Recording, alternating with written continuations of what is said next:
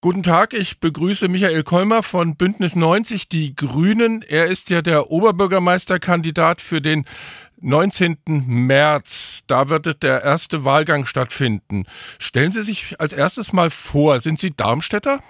Ja, ich bin äh, gebürtiger Darmstädter, 52 Jahre alt, äh, im Marienhospital äh, geboren, äh, in der Bessunger Dorfkirche getauft, äh, bin in Darmstadt zur Schule gegangen, äh, unter anderem aufs LGG äh, und äh, habe hier in Darmstadt studiert äh, und äh, arbeite seit äh, inzwischen über zwei Jahrzehnten äh, für die Stadt Darmstadt. Äh, also man muss sagen, ich bin ein ganz, ganz tief äh, verwurzelter Heiner. Waren Sie ein guter Schüler? Ich war ein ganz guter Schüler, ja. Und dann, Sie waren ja äh, für die Stadt Darmstadt schon angestellt, bevor Sie als Baudezernent berufen wurden. Genau, ich äh, habe äh, von äh, bis 2005, von 2000 bis 2005 äh, war ich äh, im damaligen Amt für Wirtschaftsförderung tätig, äh, die überwiegende Zeit als stellvertretender Amtsleiter äh, und äh, dann habe ich von 2005 äh, bis 2021 das Amt für Wirtschaft und Stadtentwicklung geleitet und seitdem bin ich Dezernent für Grün, Klimaschutz, Mobilität, Bauen und Planung. Jetzt haben wir ja eine Wahl. Sie haben eine Koalition von Grünen, CDU und Volt. Bleiben Sie denn Baudezernent und mit diesen Zusatzaufgaben, wenn Paul-Georg Wandrei oder Holger Klötzner Oberbürgermeister wird? Äh, die äh, Dezernatsverteilung äh, ist natürlich äh, die Domäne des Organisationsdezernenten und das ist der Oberbürgermeister. Äh, und äh, ich äh, gehe aber davon aus, dass wir äh, innerhalb des Magistrats äh, einen guten Austausch haben und äh, zum Beispiel auch die Dezernatsverteilung äh, natürlich nicht nur von oben herab, sondern kollegial regeln. Äh, insofern äh, habe ich da äh, überhaupt keine Bedenken, äh, gehe aber ehrlicherweise davon aus, dass ich der Oberbürgermeister sein werde und äh, dann mit den anderen über die zukünftige Dezernatsverteilung sprechen darf. Ja, gut. Ähm, da kommen wir dann zum nächsten Punkt. Äh, bleiben die Dezernate in einem ähnlichen Zuschnitt und ein Dezernat wird ja dann frei, wenn Sie Oberbürgermeister sind. Wie wird das dann Ihrer Vorstellung nach, natürlich wird es dann noch besprochen, besetzt? Also es ist so, ähm, dass äh, wir zunächst mal äh, die Wahl schaffen müssen. Und ich möchte zunächst mal Oberbürgermeister werden, bevor wir weitere Personalfragestellungen diskutieren. Es ist natürlich so, dass wenn ich Oberbürgermeister bin und insofern innerhalb der Dezernatsverteilung sozusagen wandere, wird natürlich ein grün zu besetzendes Dezernat frei. Und darüber ist dann zu sprechen.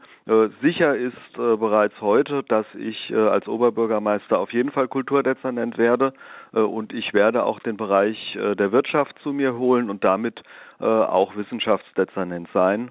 Ähm, alles Weitere wird sich nach der Wahl dann ergeben, auch äh, im guten Gespräch innerhalb der Koalition. Nur zwei der zehn Personen, die zur Wahl stehen, sind Frauen. Beides sind äh, aus Parteien, die keine Quotenregelung haben.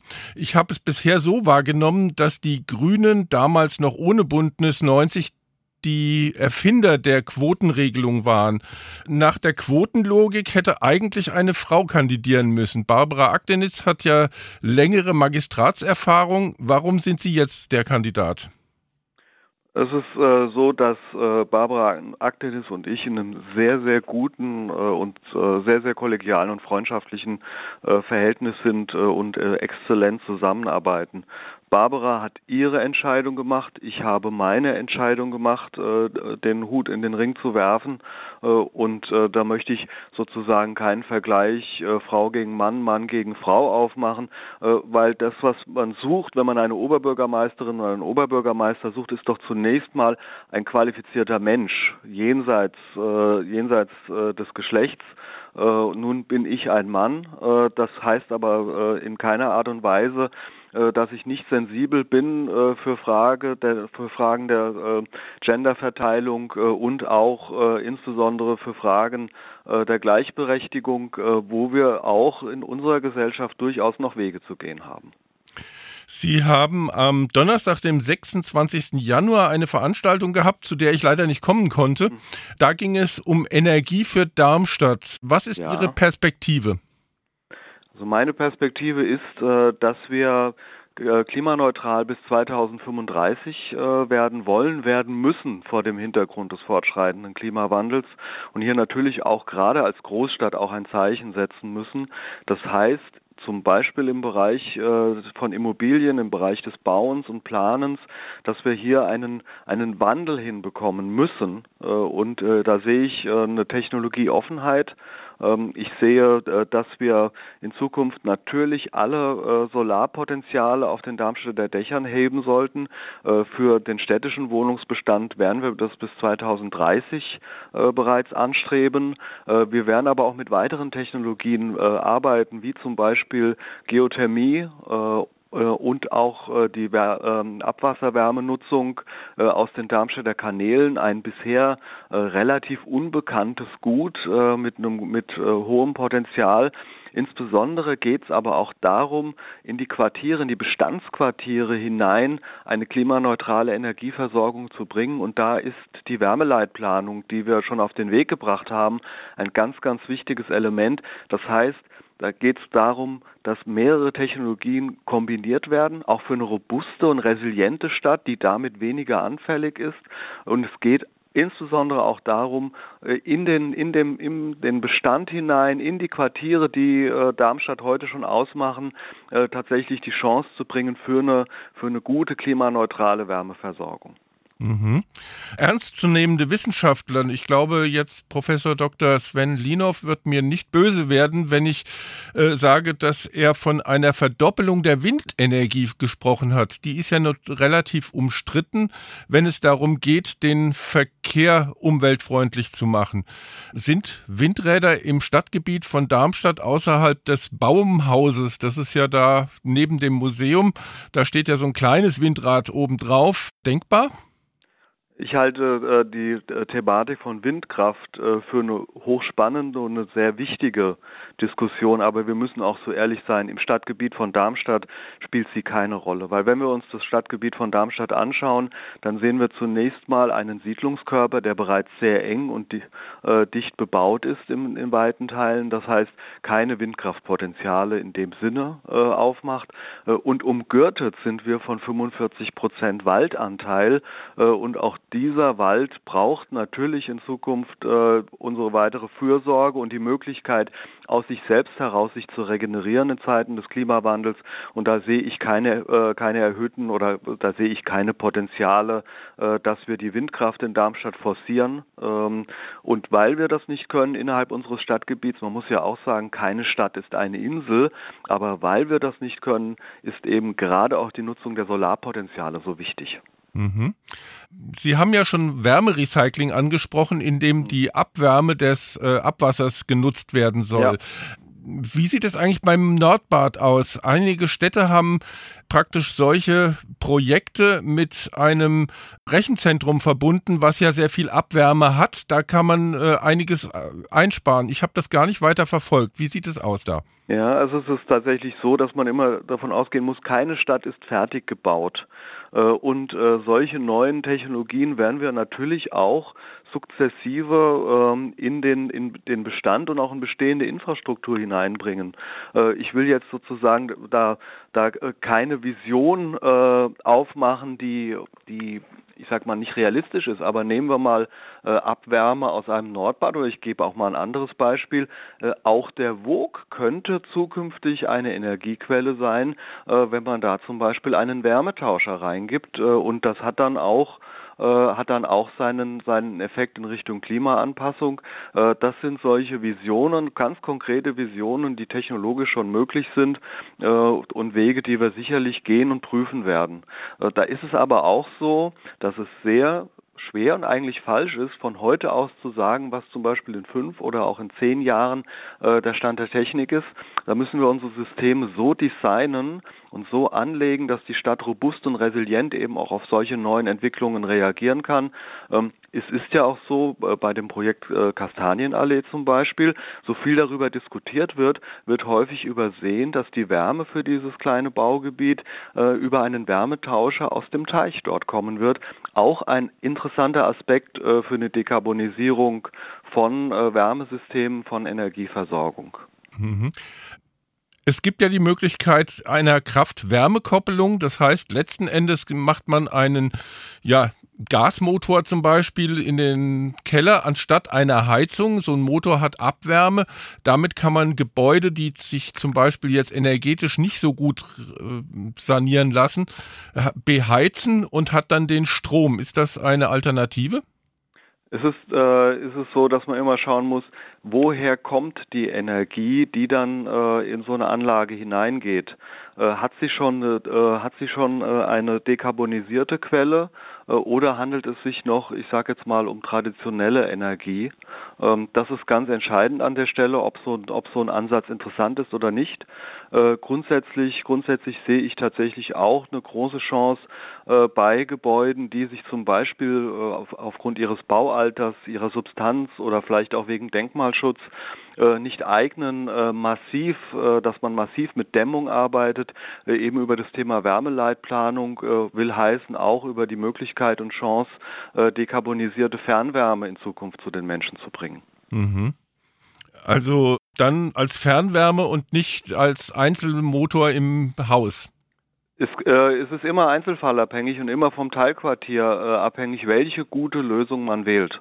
Äh, und das ist das, was ich sagte. Ich äh, möchte gar keine äh, Technologie verordnen, sondern wir brauchen eine Technologieoffenheit und auch eine Reaktionsfähigkeit, je nachdem, wo wir uns befinden, in welcher welche Zahl von Wohneinheiten zu versorgen sind, welches Baualter bedient werden muss und so weiter. Eine sehr, sehr differenzierte Fragestellung und genauso komplex wie die Stadt als solche komplex ist. Hans-Jürgen Braun war ja mal ähm, Leiter der Bauverein AG. Er hat mal in einem privaten Gespräch gesagt, dass es schneller und effektiver ist, etwas weniger zu dämmen und dafür mehr Häuser zu dämmen. Also das Kosten-Nutzen-Verhältnis ist besser. Wie stehen Sie dazu? Ähm, das äh, ist, ist eine Aussage, äh, die äh, in einer ähm, mit einem gewissen Abstand von heute zu sehen ist. Ähm, tatsächlich ist es so, dass wir die Sanierungsraten und das steckt ja als Kern in seiner Aussage drinne, dass wir die Sanierungsraten nach vorne bringen müssen und das vor dem Hintergrund vor dem Hintergrund von Handwerkermangel und zum Teil auch Materialmangel und da ist es durchaus so, dass man auch vor dem Hintergrund dessen schnell voranzukommen, äh, an der Stelle Abwägungen machen muss und Abwägungen machen kann. Äh, unter Umständen ist es eben sinnvoller, 50 Häuser äh, zu bearbeiten, als in der gleichen Zeit nur eins. Und das steckt ja bei ihm drinne. Wir müssen Geschwindigkeit aufnehmen äh, beim Thema Sanierung. Kommen wir mal zum Thema Verkehr. Sie machen ja sehr viel in äh, Parkraumbewirtschaftung. Ähm, ich sehe ehrlich gesagt nicht so den Zusammenhang zu weniger Verkehr, vielleicht zu weniger Autos, aber nicht zu weniger Verkehr. Es ist die Fragestellung von einer guten, innovativen Mobilitätspolitik, tatsächlich die Verkehre für alle, heißt alle Menschen, aber auch für alle äh, Medien, äh, die am Verkehr teilnehmen, gut und besser zu organisieren. Das heißt, ähm, die Parkraumbewirtschaftung zum Beispiel hat einen wesentlichen Effekt. Sie macht in den Quartieren Raum frei für die Menschen, für mehr soziale Interaktion, damit man sich äh, auf der Straße treffen kann, damit der Gehweg überhaupt erstmal wieder sichtbar werden kann, dass Kinder auf den Gehwegen wieder Radfahren lernen können, spielen können, die Menschen sich treffen können. Wie kommt das? Äh, es kommt äh, von dem Effekt her, dass bei, äh, wenn man die Parkraumbewirtschaftung einführt, ein regelmäßig erzielter Erfahrungswert ist, dass ungefähr 10 Prozent der Pkw dann wieder in den Garagen, in den zur Verfügung stehenden Stellplätzen, in den Hinterhöfen etc. geparkt werden. Das heißt, da wird erstmal mehr Fläche frei, mehr Fläche für die Menschen und mehr Fläche für Lebensqualität. Ähm, das würde ich bei der Parkraumbewirtschaftung zentral setzen und sie ist eben nur ein Element äh, einer, einer Mobilitätswende, äh, zusammen damit äh, Radwegesysteme auszubauen, das auch tatsächlich mit dem Mittel des Verkehrsversuchs und wissenschaftlich begleitet, wie wir das zum Beispiel auf dem Cityring jetzt gemacht haben oder in der, in der Heidelberger Straße, Neckarstraße unser 4x4 Radwegeprogramm steht mit mir natürlich nicht in Frage. Das wird weitergeführt, das wird ausgebaut. Äh, dort, wo gute Radwege entstehen, stehen, entstehen parallel auch gute Gehwege. Äh, und dann ist es natürlich der Ausbau des ÖPNV, äh, sowohl mit Bus als auch mit Straßenbahn. Und solche innovativen Projekte wie der Heinerleiner zahlen da eben auch drauf ein. Das alles ist aber keine Anti-Auto-Politik, sondern es ist eine Fragestellung von Flächengerechtigkeit und einer besseren Aufteilung des Verkehrsraums als in den 70 Jahren zuvor, äh, in, denen, in der eben ähm, Verkehrspolitik hieß, autogerecht zu planen.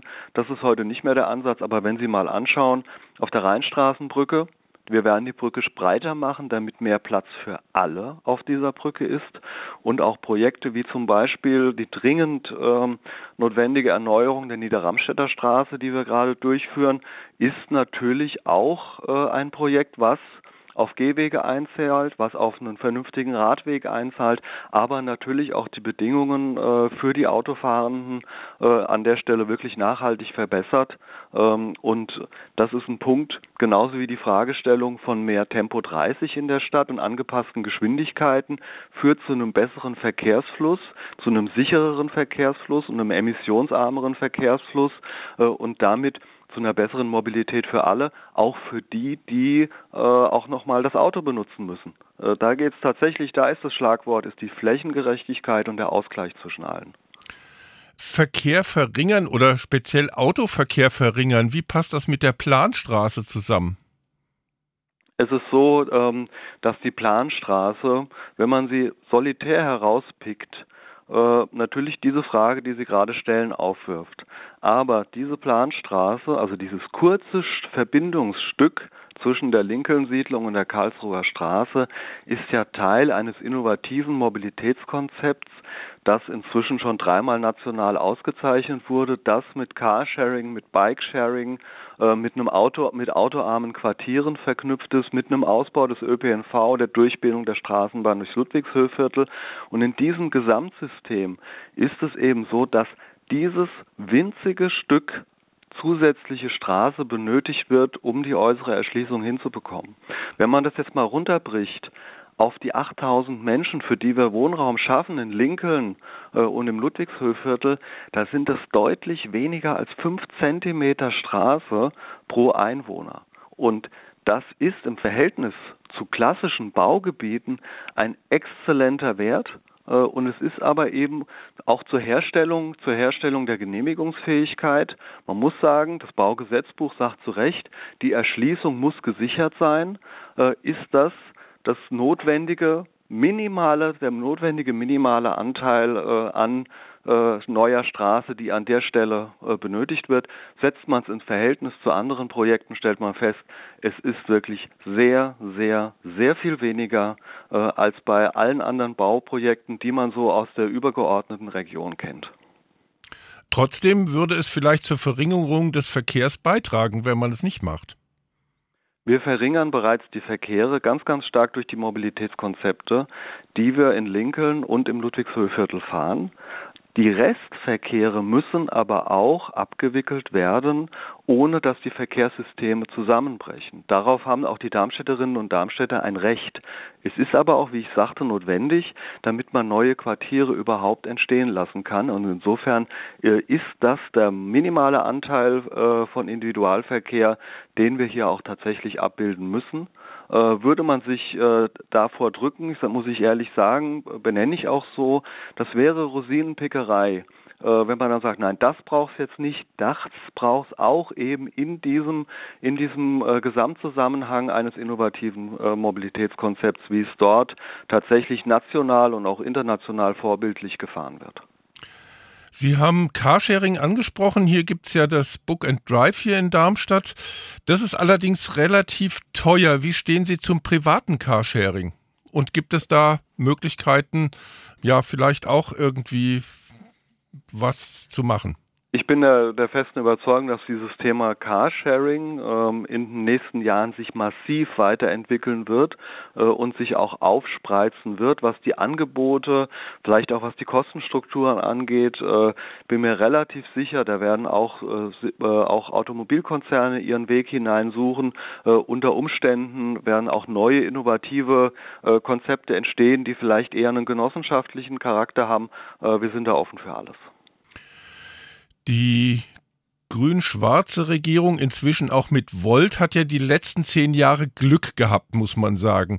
Es gab niedrige Zinsen, steigende Einnahmen, äh, dann gab es noch den Rettungsschirm, also äh, einige Schulden sind von der Stadt äh, ins Land übertragen worden. Das hat Investitionen ermöglicht.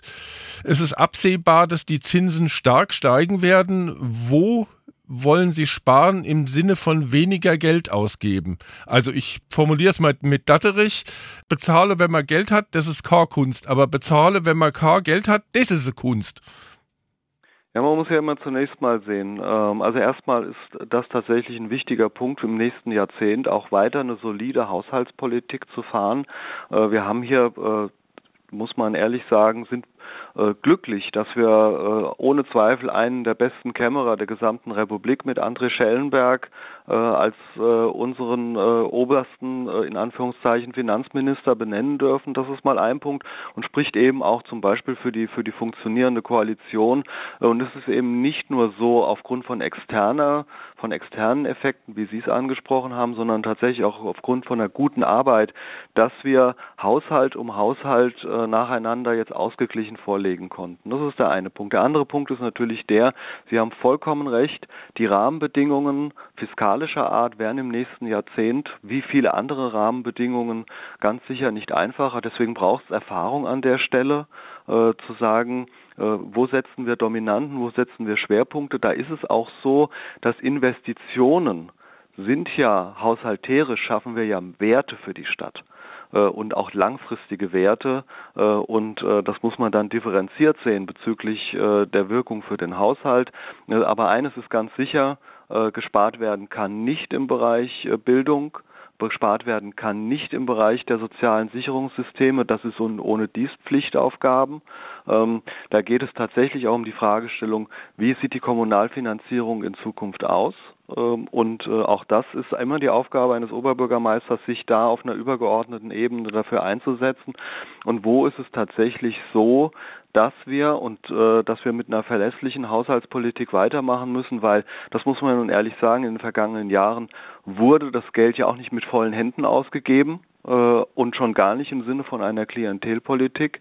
Äh, und diesen Pfad müssen wir natürlich solide und von Jahr zu Jahr auch äh, tatsächlich äh, ähm, mit, äh, mit einer mit guter Vorsicht äh, und gleichzeitig mit Weitsicht äh, müssen wir den weiterfahren. Sie haben das Baugebiet Elfeicher Weg schon mal angesprochen. Warum ist es so wichtig, ein so umstrittenes Projekt durchzusetzen?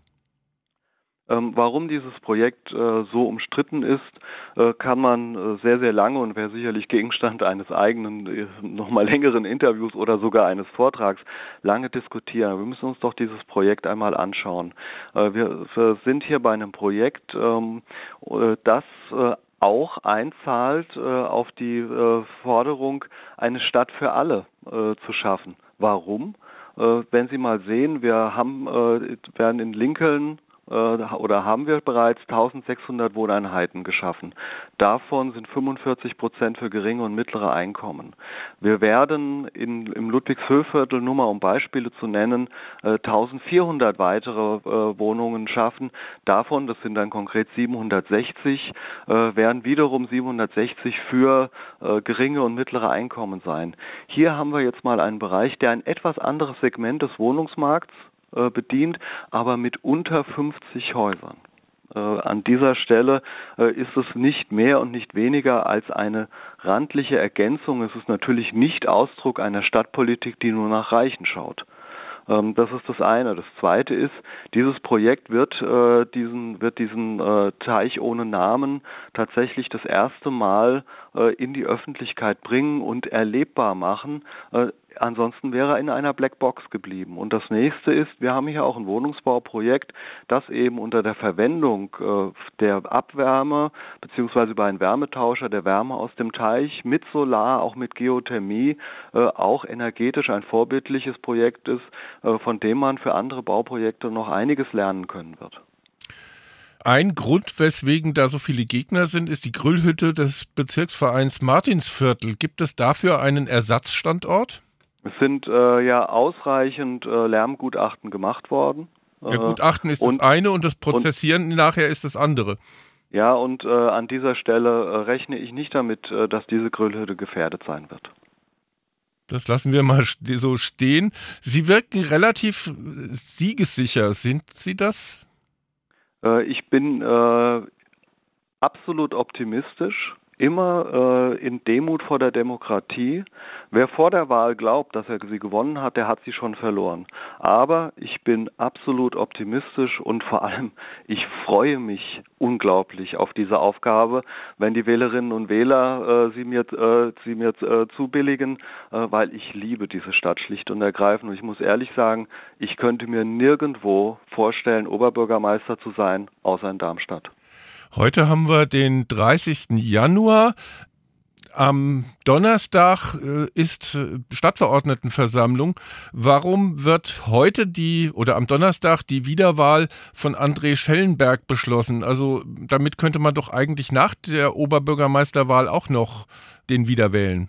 Ich sehe überhaupt keinen Grund, äh, ihn nach der Oberbürgermeisterwahl wiederzuwählen. Ich sehe sogar überhaupt keinen Zusammenhang mit der Oberbürgermeisterwahl, weil André Schellenberg ist ein exzellenter Fachmann und wir können wirklich uns glücklich schätzen, äh, ihn für den Magistrat für eine weitere äh, Legislatur zu sichern. Und insofern steht da für mich die Person André Schellenberg, auch die Fragestellung seiner Kompetenz als Kämmerer zentral äh, in der Mitte, äh, nicht die Oberbürgermeisterwahl. Naja gut, ein bisschen Taktik ist es ja schon, oder? Nein, ich sage ganz ehrlich, es ist keine Taktik, sondern es ist das Sichern äh, eines exzellenten Fachmanns für den Magistrat. Und das stand jetzt an. Äh, und ich sehe tatsächlich äh, keinen, keinen eminenten Zusammenhang äh, mit der Oberbürgermeisterwahl. Wenn man das, wenn man das auslegen will, dann kann man das in die eine oder in die andere Richtung auslegen. Würde die, würde die ähm, Wahl nach der Oberbürgermeisterwahl kommen, dann würden sicherlich Kritiker am Horizont erscheinen, die sagen, ah, das ist eine taktische Fragestellung. Die wollten sich also erstmal alles offen halten. Ähm, ich muss ehrlich sagen, ich sehe diesen Punkt nicht. Ich schätze André Schellenberg über alle Maßen äh, und ich bin froh, dass er jetzt äh, von den Stadtverordneten wiedergewählt werden wird. Oberbürgermeister Jochen Partsch, der Amtierende hat in seiner Neujahrsrede gesagt, die Stadt muss wachsen, weil so viele Menschen hier wohnen wollen. Sehen Sie das auch so? Äh, es ist so, dass ähm, die Stadt äh, eine gute Entwicklung nehmen können muss. Was meine ich damit? Es ist so, dass die Großstädte, die Stadt ist der Ort, wo die Menschen ihr Glück suchen. Äh, und ich halte es tatsächlich für falsch zu sagen, das Boot ist voll, ihr kommt jetzt nicht mehr rein, weil ich, der das sage, ich habe ja schon eine Wohnung und ich habe schon Arbeit äh, und ich verweigere euch dieses, dieses Suchen nach eurem persönlichen Glück, aber eben mit dieser Suche nach dem persönlichen Glück auch das Hineinbringen in den Stadtorganismus von neuen Ideen, von Innovation, von Vielfalt, auch die Stärkung von Toleranz und so weiter. Äh, das ist meine Philosophie an dieser Stelle. Das heißt, kein Wachstum um jeden Preis, darum geht es überhaupt nicht mehr, sondern eine qualitativ gute Entwicklung, die es auch weiterhin zulässt, dass Menschen nach Darmstadt kommen können, Darmstädterinnen und Darmstädter werden und unser Gemeinwesen bereichern. Das ist für mich eine Grundsatzfragestellung ähm, und äh, an der, äh, zu der stehe ich äh, tatsächlich ohne Wenn und Aber. Das war Michael Kolmer, der Oberbürgermeisterkandidat von Bündnis 90 Die Grünen. Ich danke Ihnen für das Interview. Ich danke Ihnen ganz herzlich für diese wunderbare halbe Stunde.